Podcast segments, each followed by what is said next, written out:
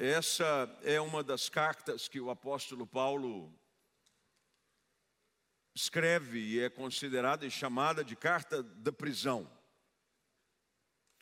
Acredita-se que o apóstolo Paulo escreve essa carta buscando consolar e encorajar a igreja em Filipos sobre os desafios que ele próprio enfrentava e de que ele mesmo sabia de que era inevitável que outros irmãos na fé viessem a enfrentar por conta da sua posição de ser igreja, serva do Deus vivo.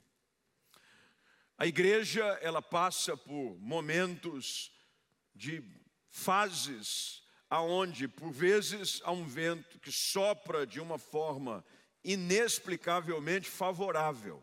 De repente vem o vento, assim como é sobre a vida de todos nós e não conseguimos explicar, senão reconhecer de que é a boa mão do Senhor e o seu Espírito que tem soprado sobre um grupo, sobre uma igreja, sobre pessoas, que tenha levado a viver um momento de êxtase, de crescimento exponencial.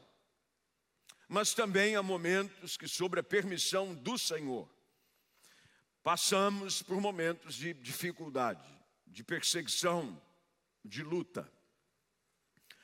Se você não estiver preparado para viver os dois extremos da sua vida e encontrar um equilíbrio você viverá uma vida complexa e bastante complicada.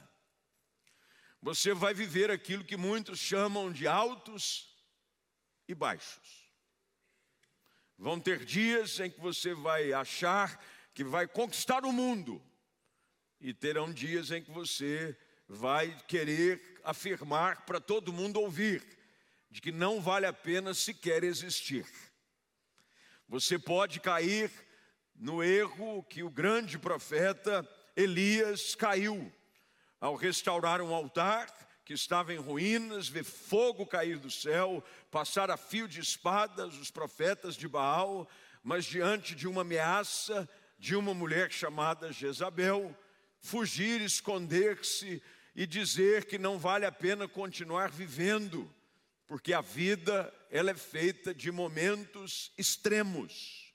Num dia, sorriso rasgado no rosto, no outro, lágrimas que inundam os nossos olhos. A vida é assim. É interessante que não só a vida é assim, mas essa realidade ela pode toda ser vivida numa semana. E talvez você já tenha vivido uma realidade assim num só dia. Num só dia você foi de um extremo ao outro. O dia começou bem e terminou difícil. Ou para alguns o dia começou difícil e terminou bem. Teve dia que você levantou sem querendo levantar, ou só eu. Você diz: Hum, vou levantar nada, que dia difícil. Você sai desanimado, você sai desencorajado, você sai sem muita expectativa, quando de repente, mais uma vez, a bondade e a misericórdia de Deus te alcançam e te visitam de uma forma inesperada para você, e Deus muda a sua realidade. O que era um dia difícil se transforma num dia de bênção, num dia que era comum se transforma no dia do seu maior testemunho. Mas o contrário também acontece. Paulo já havia vivido todas essas situações de extremo. Ele havia aprendido a viver contente em toda e qualquer situação. Nesse próprio capítulo, capítulo 4 da carta que ele escreve aos Filipenses, a partir do verso de número 10, ele trata sobre essa questão. Ele agradece um recurso, uma oferta que lhe é enviada para suprir as suas necessidades. E ele mesmo diz: não é que me falte alguma coisa, mas é porque eu aprendi a viver contente em toda e qualquer situação. Como é que nós podemos aprender a viver uma vida assim, acima das circunstâncias da vida. Porque eu conheço pessoas que são totalmente circunstanciais. Dependendo de como está o dia, o seu humor ele é alterado. Dependendo se a coisa é favorável, ele está de bom humor. E se a coisa não muito lhe agrada, o seu humor nem sequer dá bom dia. Ele não acordou, hoje o bom humor não acordou, ficou dormindo, está na cama e pelo jeito ele não pretende dar o ar da graça. Como nós podemos enfrentar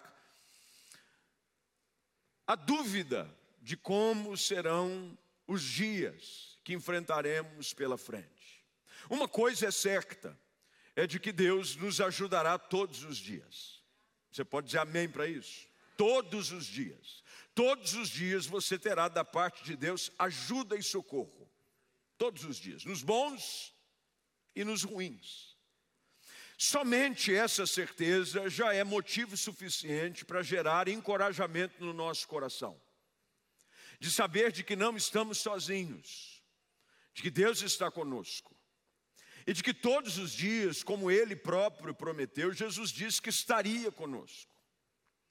Mas como podemos aprender com este grande homem, inspiração para tantos através dos séculos, que ao final da sua jornada ministerial, da sua vida, no qual havia enfrentado perseguição, naufrágio, apedrejamento, todo tipo de dificuldade, ele escreve uma carta de dentro de uma prisão, tomada de encorajamento para os demais.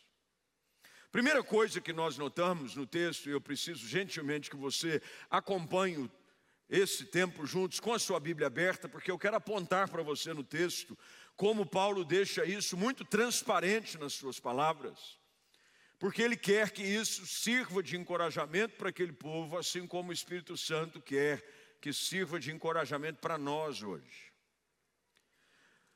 Verso de número 4, Paulo de imediato dá uma ordem àqueles que são alvo desse texto qual ele escreve. Ele diz: alegrem-se sempre. Alegrem-se, alegrem-se sempre no Senhor. Outra vez eu digo, alegres. O ponto de partida de Paulo, aquilo que ele expõe agora a estes leitores da carta aos Filipenses, eu considero ser o grande segredo, a chave mestra para uma vida abundante e equilibrada durante toda uma jornada, não só de um ano, mas para toda uma vida. O fato é de que nem sempre, e nós que já temos um pouquinho mais de quilometragem rodada, sabemos de que poderemos nos alegrar nas circunstâncias, porque nem sempre elas são favoráveis. Tem dias em que você vai ter vontade de chorar, mas o apóstolo Paulo traz aqui o grande segredo que o fazia caminhar e que o trazia, mesmo dentro deste contexto contrário, a ter no seu coração um espírito inabalável. Alguém que encarava, mesmo diante das dificuldades que vivia, sobre uma perspectiva positiva. Paulo diz: Eu nem sempre vou poder me alegrar com as circunstâncias, mas eu posso escolher sempre me alegrar no Senhor. Por que é que Paulo faz essa afirmação e por que eu e você podemos tomar a mesma atitude?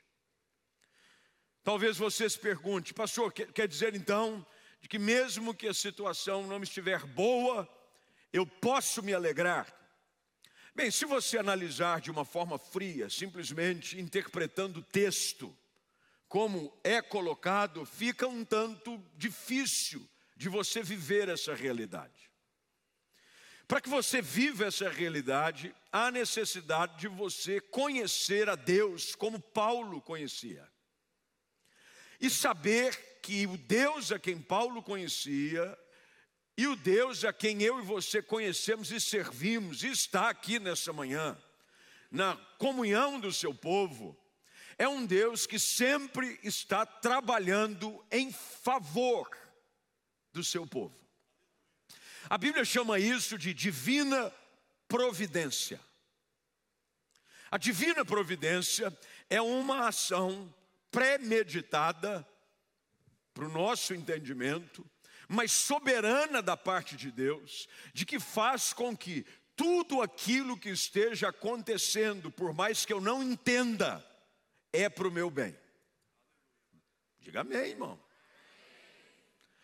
Quando eu entendo o favor de Deus, a sua graça, a sua divina providência, isso quer dizer um Deus que trabalha em nosso favor, como Isaías registra lá em Isaías 64, 4, de que desde a eternidade nunca se ouviu, nem se ouviu a respeito de um Deus que trabalha para aqueles que nele confiam. Eu posso me alegrar mesmo quando as circunstâncias estão querendo me fazer desanimar. É por isso que Paulo está dizendo: alegrem-se sempre no Senhor. Paulo está nos ajudando a ter uma perspectiva diferente, é tirar os olhos dos problemas e colocar os nossos olhos em Deus. Paulo está dizendo: todas as vezes que você olhar para os problemas, a tendência é você desanimar, mas todas as vezes que você olhar para Deus, o seu coração vai se alegrar. Porque quando você olha para Deus, você vai ver sempre o favor dEle na sua direção. Quando você olha para Deus, você vai ver a graça dEle disponível. Quando você olha para Deus, você vai perceber de que por mais que as coisas pareçam não fazer sentido, no momento em que tudo parece ser um turbilhão de problemas, eu posso me alegrar no Senhor, porque eu sei porque eu tenho conhecido por aquilo que a Sua palavra afirma, de que por mais que no momento as coisas pareçam estar difíceis, eu começo a sorrir pela fé, porque eu sei que no final vai ficar tudo bem. Eu, ontem, é, nós, é, eu viajaria hoje, depois do culto, não de manhã, à noite. Estava é, todos os pastores já saíram de férias e eu fiquei por último. Fiquei aqui os heróis da resistência. Todo mundo foi, todo mundo foi. Eu falei, muito bem, agora é minha vez. Vou descansar duas semanas. E aí é, conseguimos é, uma viagem e tudo certo. Viajaríamos hoje. Ontem fui pegar os documentos. E foi um auê lá em casa, porque passaporte, vi o meu, vi o da Ana Paula, cadê o das meninas? Peguei, entreguei para a Laura, filha, vê aí os, o passaporte, porque eu guardo os passaportes, não só os atuais, mas os vencidos. Coisa, documento. Acho que eu herdei do meu pai isso. Guarda documento, tem pasta para tudo. Aí, documento. Ela falou, pai, todos os passaportes aqui estão vencidos. Eu falei, então o passaporte de vocês está em algum lugar e reviramos a casa. E revira a casa, revira, aí fica aquela tensão. Você já tentou procurar alguma coisa? Na tensão da sua casa, você, você, você vai procurar coisas em lugares onde jamais alguém. Por exemplo, a minha filha ontem disse assim, pastor, eu, eu pastor, ó, pai, eu fui procurar o passaporte dentro do que você falou, filha? Um pote de comida. Falei, quem em sã consciência colocaria um passaporte dentro de um pote de comida? Mas é o desespero. Você procura, é o neto, começa a dar aquela insegurança. Até que eu voltei e fui ver a documentação com mais cuidado. Olhei e disse sim: o passaporte venceu em setembro. E nós achávamos que o passaporte estava válido começamos a falar com uma pessoa, outra pessoa, falou assim: vá até o aeroporto de Viracopos. Aí fomos até o aeroporto ontem à noite, tentamos falar com alguém, ninguém na Polícia Federal. Oramos, falando: Deus do céu, e agora? Passagem, vou ter que mudar a passagem, como é que vai fazer? Não, a Polícia Federal só abre para emissão de passaporte segunda, no horário comercial e tal. Aí eu tive que ir até o balcão da companhia aérea, e aí encontramos é, uma moça muito solícita, que aí nos tratou, não cobrou nada para alteração da passagem, falou: Não, olha aqui, inclusive, se precisar de alguma coisa, tal. E que, que eu estou dizendo essa situação? Primeiro, para saber se alguém pode me dar um passaporte. Porque se, se tiver alguém aí que pode me emitir um passaporte, estou ligado, vamos junto. A Polícia Federal é aqui atrás, a gente entra lá, é ou não é? Se alguém tiver um conhecimento, eu lembro que tinha um irmão aqui da igreja, trabalhava na Polícia Federal. Ô irmão, estou precisando de você, viu? Deus abençoe, te pago até o almoço hoje, se quiser. Mas por que, que eu estou contando essas coisas? Porque no meio desse turbilhão, é óbvio, a gente fica naquela ansiedade, quer viajar, quer descansar. Mas sabe quando você começa a viver a intensidade das coisas, e no caminho eu falava para minha esposa, para as minhas filhas, e dizia: olha, nós não estamos entendendo o porquê de tudo isso estar acontecendo, mas, de alguma maneira, Deus está cuidando de nós. Que bom é quando você consegue se alegrar além das circunstâncias que aparentemente lhe são favoráveis. Porque, meu irmão, se alegrar quando o vento está soprando em seu favor, o ímpio também se alegra. Qualquer pessoa que não conheça a Deus, que vê o vento soprar na sua direção, tem facilidade, ele não precisa sequer conhecer a Deus. Mas a diferença que o apóstolo Paulo está dizendo é exatamente essa. Ele diz: alegrem-se sempre no Senhor, porque ele está dizendo: se você colocar a sua alegria no Senhor, você vai poder alegrar-se sempre. Apenas pegue o versículo 4 e faça uma brincadeira com as palavras, invertendo a ordem que elas estão. Paulo está dizendo: alegrem-se sempre no Senhor. Ele dizendo: se você aprender de que a sua alegria está em Jesus, você vai poder se alegrar sempre, independente do que aconteça. Estou alegre, mas não vai viajar, está tudo certo. Há coisas que eu não entendo, mas Deus sabe. Há livramentos que sequer eu vou perceber, mas na eternidade, na hora que eu for para a glória, vai ter um anjo com uma lista dizendo: Flávio Valvassoura, sim. Vou te mostrar aqui que no dia 14 de janeiro de 2024, é, aquele passaporte, da próxima vez, presta atenção. É, é, livramentos. Meus irmãos, você sabia de que há livramentos em meio a circunstâncias que não entendemos, que Deus provê na nossa vida. E ao invés de reclamar, levante as suas mãos e diga: Obrigado, Senhor, porque a porta fechou. Obrigado, Senhor, porque as coisas não aconteceram do jeito que eu gostaria, mas eu me alegro em Ti. O segredo do apóstolo Paulo era esse. Ele não estava focado nas circunstâncias, porque as circunstâncias são transitórias. Pessoas colocam o foco da sua alegria num lugar, num momento, projetam para um futuro ideal. E quantos não se frustram? Porque a verdadeira alegria não está nas coisas, nem no lugar ideal, está numa pessoa, que é Jesus Cristo. Eu cresci na igreja evangélica, aliás, cresci na igreja do Nazareno, sou nazareno de cepa, é, gerado, é, formado, é, nascido, crescido, engordado na igreja do Nazareno, aqui, Sou filho do meu pai. Meu pai nasceu é, no Evangelho na Igreja de Nazareno com 17 anos de idade. E aqui nasci na igreja. E a, a igreja, a gente antigamente cantava, era muito comum os chamados cânticos, corinhos de, de acampamento. E era muito comum, a gente cantava para lá e para cá, e havia um cântico que ele sempre fazia parte dos acampamentos e durante um tempo também da igreja que dizia: a alegria está no coração de quem já conhece isso. Conhece essa? Não? Quem conhece essa aí?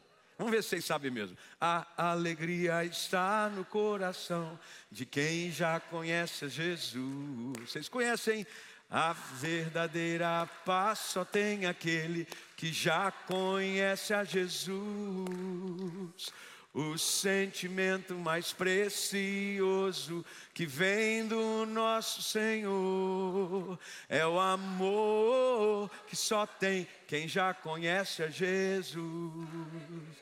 A da tropa não precisa, porque tem gente que não vai conseguir pular a tropa, é ou não é?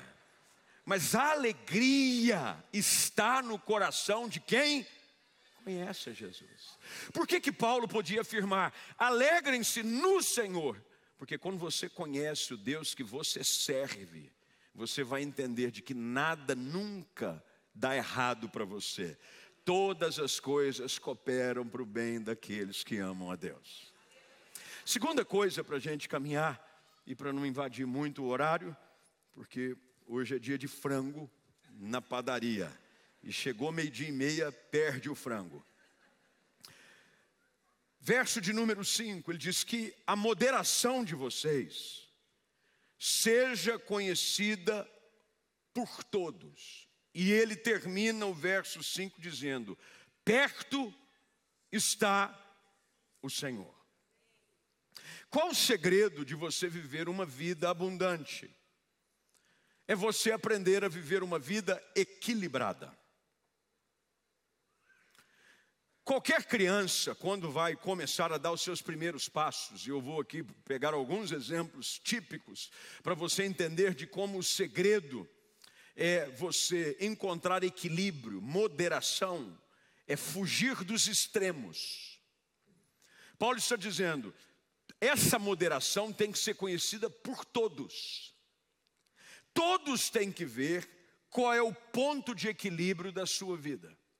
Como dizia, uma criança, quando dá os primeiros passos, por mais que ela queira e ela tenha isso dentro dela, inato, desejo de caminhar, ela primeiro é conduzida pelos pais, por um tio, avô, quem quer que seja, pelas mãos até garantir o seu equilíbrio. No início vai dar uns passos meio tortos, vai cair, e aí todo mundo ri, ai que gracinha. Desculpa, oh. rinite. É, primeiros passos, escorrega, põe, mas a partir do momento em que ela encontra equilíbrio, ela aprende a não jogar o corpo nem tanto para um lado, ela divide o peso, porque você sabia que o caminhar é você distribuir o peso de uma forma uniforme enquanto você caminha. É física. Caminhar é física. Você distribui o peso. Você não tem extremo. Se você jogar tudo para cá, você vai começar a cair. É assim quando você vai andar de bicicleta. Quem anda de bicicleta aqui, levanta a mão. Os irmãos estão precisando pedalar, hein? Bicicleta, qual é o segredo? Equilíbrio. Quem é que nunca, ao andar de bicicleta pela primeira vez, começou com as rodinhas? Não é? Põe bicicleta, põe as rodinhas. A rodinha garantia que a sua falta de equilíbrio não te fizesse cair. Aí, quando você melhorava um pouco, tira uma rodinha. Aí você aprendia que se fosse cair, você pendia para o lado da rodinha. Opa, joga para o lado. Aí a rodinha do lado de cá te equilibrava. Até que você aprende a andar sem as rodinhas. Porque você agora aprendeu a andar com equilíbrio, e é com equilíbrio que você não cai. O segredo para uma vida triunfante, uma vida feliz, que o apóstolo Paulo, ao final da sua jornada ministerial, mais do que isso, ao final da sua vida, garante é: viva uma vida moderada. Pare de querer viver nos extremos, até mesmo na sua vida espiritual, porque tem gente que vive vida espiritual de extremos. Num dia ele é um querubim alado de Jeová, ele, alguém tem que segurar ele no culto, porque ele está tão santo que ele vai subir, meu Deus, segura, ele está levitando. Mas dois dias depois, ele está vivendo uma vida completamente distante da presença de Deus. O segredo de um ano abençoado é equilíbrio. Você tem que viver uma vida equilibrada, moderada. Você vive uma vida centrada. É por isso que nós precisamos ser o povo da palavra. Os trilhos que equilibram e moderam a nossa vida espiritual é a palavra de Deus. Você não pode nem para um lado, nem para o outro. O que é que o Senhor disse quando o povo começa a caminhar em direção à terra prometida? Que você não deveria se afastar desse caminho, nem para a direita, nem centralidade, moderação, equilíbrio. Pare de viver de extremos. Num dia você é extremamente espiritual. No outro dia você é extremamente, profundamente carnal. Equilíbrio. Equilíbrio. Você tem que aprender a viver uma vida moderada. Até porque Paulo diz: o Senhor está perto. Perto aqui você pode interpretar em dois sentidos. Você pode, talvez, pegar esse texto e aplicar no sentido de que a sua volta é iminente e, portanto, eu preciso estar preparado para ser encontrado apto e em equilíbrio, ou seja, não caído para quando Jesus voltar. Mas também eu posso pegar essa aplicação para trazer uma verdade de que perto está o Senhor no sentido de que ele está conosco todos os dias. E de que o Senhor observa atentamente qual é o nosso meio de viver. Quando eu era moço, e eu estava nessa crise de procurar viver uma vida que agradasse a Deus cada vez mais. Isso é maravilhoso quando essa crise interna começa a se tornar cada vez mais intensa, que você quer lutar contra o pecado, contra as coisas do mundo. Você não tolera algumas coisas, isso é ação do Espírito Santo movendo em você, levando você a uma vida de pureza e santidade. Glória a Deus por isso. Eu começava a orar e dizer: Deus, puxa vida, me ajuda. Eu quero viver uma vida que em tudo te agrade. Eu quero viver uma vida que traga glória ao teu nome. Me ajude. Tem horas que eu falho. Até que um dia eu estava lendo um livro, eu nem lembro qual livro foi esse que eu li, mas eu me lembro dessa aplicação que o autor fez neste livro, quando ele disse: Viva todos os dias com a certeza de que você nunca está sozinho de que Jesus está ao seu lado, não apenas para te observar, mas também para te ajudar. Isso mudou a minha realidade, a minha caminhada. Primeiro, porque Jesus não é aquele vigilante que fica ficando. Está errando, hein? Hum, bem que eu sabia que você ia me decepcionar. Não. Ele está perto, mas também para nos ajudar. Ele nos ajuda nas nossas fraquezas. É por isso que quando o apóstolo Paulo escreve na sua carta aos Coríntios, ele diz que foi-lhe colocado um espinho na carne, mensageiro de Satanás, para o esbofetear. Ele orou uma, nem duas, mas três vezes para que isso fosse tirado. E o Senhor diz: Não vou tirar, porque a minha graça, ela te basta. Quando nós começamos a perceber de que a presença do Senhor produz em nós esse potencial de viver uma vida equilibrada. Saber de que Deus está comigo. Ele é Deus Emanuel, ele é Deus conosco. Deus não fica no culto, você vai para casa, ele vai com carro com você. Jesus está contigo. Você vai para o trabalho, Jesus está com você. Então você tem que caminhar nessa certeza que Ele está perto. Ele está perto para te ajudar, mas Ele está perto para dizer: estou de olho em você também. Jesus não se impressiona com performances públicas, de extremos na vida de uma ou outra pessoa. O que Jesus quer é uma vida moderada. Paulo diz: Eu aprendi a viver uma vida moderada, moderação que é conhecida por todos. Talvez a melhor expressão para definir uma pessoa moderada é alguém que tem bom senso. Essa pessoa é sensata, ela é moderada. Porque há momentos em que você vai ter que usar de um extremo para uma situação, tem outras que você vai ter que usar de um extremo totalmente diferente.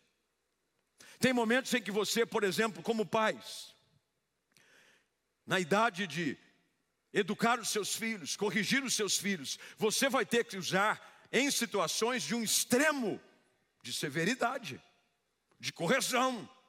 Mas tem dias que você vai ter que usar de misericórdia. Imagine um pai que só usa o extremo da severidade da correção. Não há filho que aguente. Mas também um pai que usa só o extremo da misericórdia, do amor. Papai te ama, love you, fica à vontade. O que, que vai acontecer? A Bíblia diz que a criança entregue a si mesmo, ela se torna vergonha da mãe. Ainda bem que o pai está fora dessa. É da mãe. Da mãe. Você tem que aprender a ser moderado, a sua moderação. Em tudo. Meus irmãos, o segredo na vida é equilíbrio. Equilíbrio. Equilíbrio. Em tudo, a sua maneira de vestir, a sua maneira de falar, a sua maneira de andar, a sua maneira de tratar, tudo na sua vida é uma questão de moderação. O problema é que às vezes nós gostamos de viver numa montanha russa. Uau! A aventura sobe, agora eu estou potente. Ai, Jesus, agora eu estou glorificado. Oh, Jesus, eu estou indo para o inferno agora, ninguém me segura. Infelizmente, muita gente assim na igreja. Na igreja. Já imaginou se nós caminhássemos com equilíbrio, com sensatez, com moderação? Paulo continua o texto, eu preciso correr para ficar dentro da exposição toda que eu gostaria de fazer. Ele entra agora no verso de número 6. Ele diz: Não fiquem preocupados com coisa alguma, mas em tudo sejam conhecidas diante de Deus os pedidos de vocês, pela oração, pela súplica, com ações de graças. Terceira coisa que Paulo me ensina aqui nesse texto: não se torne escravo das coisas que você não consegue controlar. Faça a sua parte e o que você não puder fazer, entregue nas mãos de Deus. O nosso problema é que nós nos permitimos quase que diariamente, sermos sufocados por algo chamado ansiedade. Paulo está dizendo: olha, não fique preocupado com coisa nenhuma. Faça a sua parte. Deus não quer que você faça nada mais, nada menos do que a sua parte. O que você não pode fazer, Deus vai fazer. Agora, o que você deve e pode fazer, não espere que Deus faça.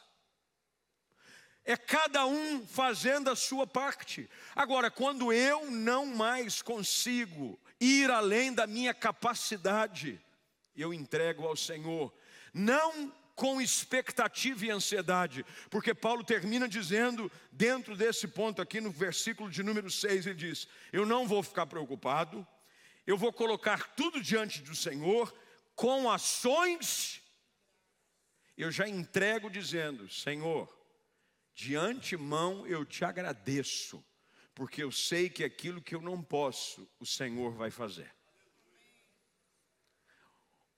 Quanto mais você vive essa realidade de dependência de Deus em áreas que você não pode, mais feliz e seguro você caminha. Tem coisas que eu não vou poder fazer. Voltando no exemplo, cheguei lá ontem. Ah, liga, muita gente tentou nos ajudar. Procura fulano de tal, tem um agente da Polícia Federal e tal. A gente parecia lá, foi para um lado, foi para o outro. Teve coisas que não aconteceram. Ah, não pode entrar, está tendo uma diligência. Estão prendendo gente no voo. Tal, a gente saiu e não saiu revoltado. Ai meu Deus do céu, ai agora. Saímos e fomos comer um lanche. Porque um lanche na presença de Deus alivia o coração e acalma a alma. Oh, glória! Comer um lanche. Come, irmão, quando a coisa apertar, come um lanche. Vai para o lanche. Você entrega nas mãos de Deus e vai comer um lanche. For com ações de graças. Comi, ah, eu perdi a fome. Quem perdeu a fome? Vamos pegar o lanche. Peguei um lanche com batata, Jerônimo. Pegamos pão, batata. Abri uma coca zero, zero. Para dar, é, porque é tudo feito com moderação. Entendeu não? Com moderação. Aí eu fui lá com ações de graças. Eu dormi tranquilo. Como o salmista diz, eu não fiquei, não, não dormia. Para falar a verdade, até perdi hora hoje. Cheguei atrasado no culto. Perdi, verdade. Porque fui fazer outras coisas, resolvi arrumar as coisas que estavam bagunçadas que foi procurar. Perdi hora. Você viu como eu dormi tranquilo. Porque o salmista diz: Em paz me deito e logo pego no sono, porque só tu, Senhor, é que me fazes repousar em segurança. Você coloca as coisas que você não tem controle nas mãos de Deus com ações de graças, já deu tudo certo. Como eu citei música, e vocês parecem que estão afiados no vosso cancioneiro é, gospel, popular brasileiro. A gente cantava muito aqui, assim, num intervalo ou outro, principalmente de oração, os pastores devem andar. O pastor André, com certeza, porque faz mais tempo que. Não, gente, que preconceito. É porque faz mais tempo que o pastor André é o, é o pastor mais longevo na equipe.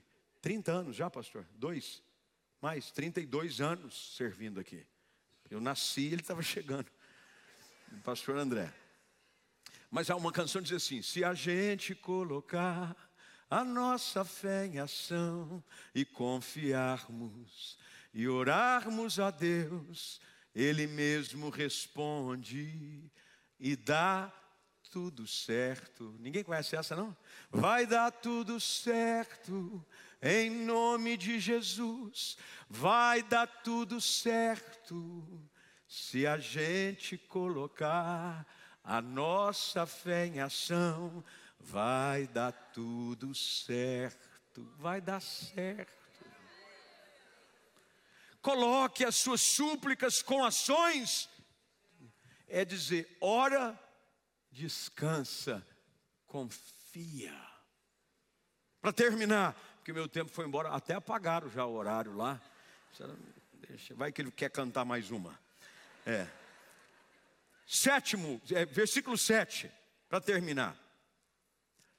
Paulo diz assim: e a paz de Deus, que excede todo entendimento, guardará a vossa o coração e a mente de vocês em Cristo Jesus. Agora olha o que ele termina no verso 8: finalmente, tudo que é verdadeiro, respeitável, justo, puro, amável, de boa fé, se alguma virtude há, se algum louvor existe, seja isso que ocupe o pensamento de vocês. Último lugar, cuidado com as coisas que você permite ocupar a sua mente todos os dias. Paulo aqui facilita, porque ele traz uma lista das coisas que valem a pena pensar. E aqui, eu tenho feito isso para minha vida particular, pessoal, e fica a dica para você.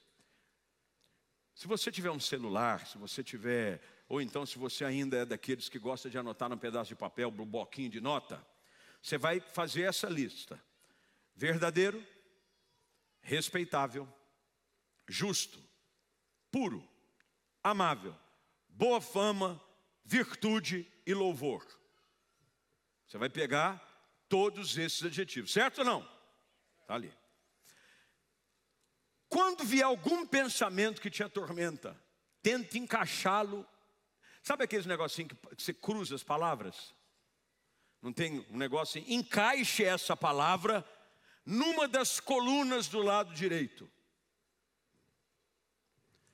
Se alguma coisa começar a querer roubar a sua paz, faça esse exercício. Isso que eu estou pensando.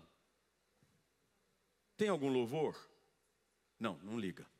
É, é amável? Não, não é. Traz louvor ao nome do Senhor? Não. É, é, paz? Não. Ou seja, se isso não liga com nenhuma destas palavras que o apóstolo Paulo diz, que devemos permitir que ocupem o nosso pensamento, quer dizer que não deve participar da sua mente. É um exercício simples. Você precisa, nesse novo ano, policiar os pensamentos que você permite ocupar a sua mente. Faça uma lista. O ser humano funciona melhor com lista. Você usa lista para fazer compra. Homem, então, nem se fala. Se o homem fosse uma lista no supermercado, ele não traz nada, ele só fica ligando para a esposa: O que, que você falou para comprar mesmo? Aí ele vai de corredor em corredor dizendo: O que, que é mesmo? Manda pelo WhatsApp, vai. A lista, porque fica mais fácil. Se para comprar coisas assim, você precisa de uma lista, quanto mais com aquilo que ocupa o seu pensamento. Porque o nosso pensamento, ele não para. Toda hora, pensamentos estão querendo ocupar espaço, tem coisas querendo entrar na sua cabeça, coisas que você vê, coisas que você ouve, coisas que você assiste, vão tentando encontrar lugar na sua cabeça, e o diabo, o maior campo de ação para tirar a paz de alguém é a mente.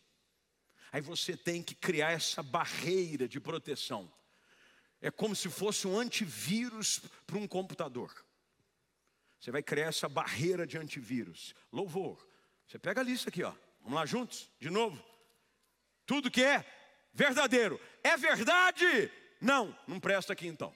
É boato, estão é, dizendo, ah, não presta. Se há dúvida, não está presente. É respeitável, isso, isso é respeitável, isso acrescenta, isso é algo honroso de alguém citar, de eu pensar. Barreiras antivírus na mente. É justo. Isso que eu estou pensando é algo justo, é correto, é puro, é amável, é de boa fama, tem virtude nisso, é algo que vale a pena. Há louvor nisso. Você precisa criar essa barreira antivírus na sua mente. Se você instalar isso no HD da sua alma hoje, pode ter certeza, quando essas coisas começarem a chegar, vão encontrar um bloqueio. Aí vai ser avisado pelo Espírito Santo: tentativa de invasão. Tentativa de invasão. Tentativa de invasão e você vai dizer: Isso não pertence à minha mente, porque eu levo a minha mente cativa à obediência de Cristo Jesus.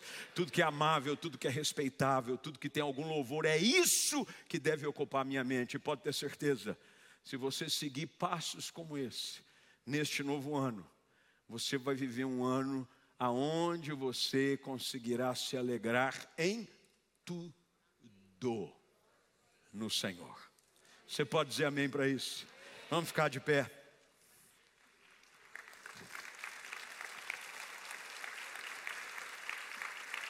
Feche os seus olhos, curva a sua cabeça, por favor. Vamos orar. Talvez você tenha chegado aqui hoje pela manhã, sufocado por circunstâncias, pensando em situações ideais, e você entregou a alegria, a paz, o conforto da tua alma nas mãos de uma realidade que você não pode controlar, de um futuro que você não pode garantir. E o Senhor hoje chama você para pegar a sua vida e colocá-la aos pés do Senhor. Alegrar-se no Senhor, não nas circunstâncias. A ser alguém mais equilibrado, pastor. Estou vivendo muito de extremos. Aprenda equilibrar-se, viver uma vida bem equilibrada, moderada. Nenhum nem outro. Quem vive de extremos, vive sofrendo. Bem, Deus falou conosco aqui hoje pela manhã, eu não tenho dúvida disso.